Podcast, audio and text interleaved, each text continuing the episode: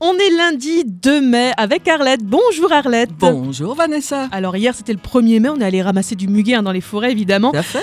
Alors Arlette, comment débutent les traditions du 1er mai? Eh bien, elle débute déjà le, le 30 avril par la fameuse nuit des sorcières, la Hexenacht, La Hexenacht, comme on dit. hein. Et ça, c'est une tradition païenne qui remonte déjà à l'Antiquité et où on faisait des feux de joie, tout simplement pour célébrer la fin de l'hiver et chasser les sorcières. Et est-ce que tu peux nous dire ce que c'est le charivari? Ah, le charivari du 30 avril.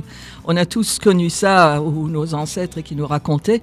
Et ça a consisté à poser un mets, M-A-I, c'est-à-dire un tronc d'arbre devant les maisons des jeunes filles à marier. Ah, Et puis, euh, donc, ça avait tout un langage. Par exemple, le charme, on mettait un tronc de charme pour les filles charmantes, du sapin pour les indignes, le cerisier pour les filles faciles, etc. Et puis, tous les garçons passaient ensuite dans les villages, moins dans les villes, mais surtout dans les villages, ils ramassaient tout ce qu'ils trouvaient et le mettaient sur la place du village. Et puis, le lendemain, tu allais récupérer tes biens. d'accord, c'est une tradition. Bon, on m'a une fois démonté comme ça mon portail. Ah d'accord. Ah oui, oui, oui.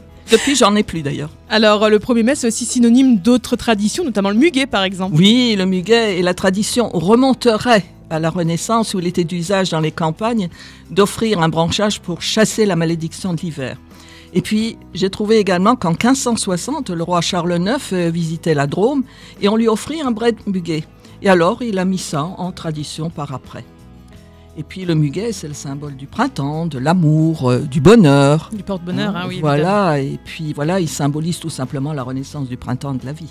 D'accord, et dans nos régions il est dit qu'on va faire le 1er mai le, le mai tour, c'est Le ça? Maïtour. Le Maïtour. Oui, c'est une promenade qu'on fait dans la forêt pour aller chercher les Maïklikja, c'est-à-dire le muguet, et le Waldmeister. C'est l'aspérule qui sert à faire le fameux Maïbol, c'est-à-dire le vin de mai. On mélange alors ou du vin blanc, mon père le faisait toujours avec du champagne, de l'eau gazeuse, et Ah, puis tu connais. fais macérer ça.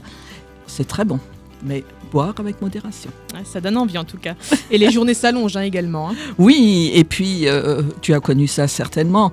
Attraper les maïkèvres, c'est-à-dire les hannetons Eh oui. qui volent autour des lampadaires. Malheureusement, actuellement, on en voit moins, mais nous, on les mettait dans une boîte d'allumettes avec une feuille de salade pour qu'ils aient à manger quand on était gamin.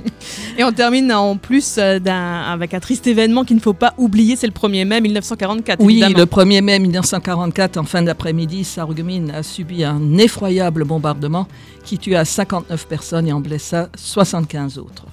Et les réseaux d'eau et d'électricité furent fortement endommagés et remis ensuite. euh, On avait parlé la semaine dernière euh, de- donc des Américains. D'accord. Voilà, alors pour ces traditions du 1er mai, je voudrais faire un petit coucou à l'atelier du Plat et à Hélène et Bernadette Niklaus. Eh ben, le coucou est passé Arlette, merci, Merci. beaucoup. Je rappelle que tu es historienne de formation et guide touristique et cette chronique on la retrouve sur notre site radiomélodie.com. À dans 15 jours Arlette. Dans 15 jours, Vanessa. À bientôt.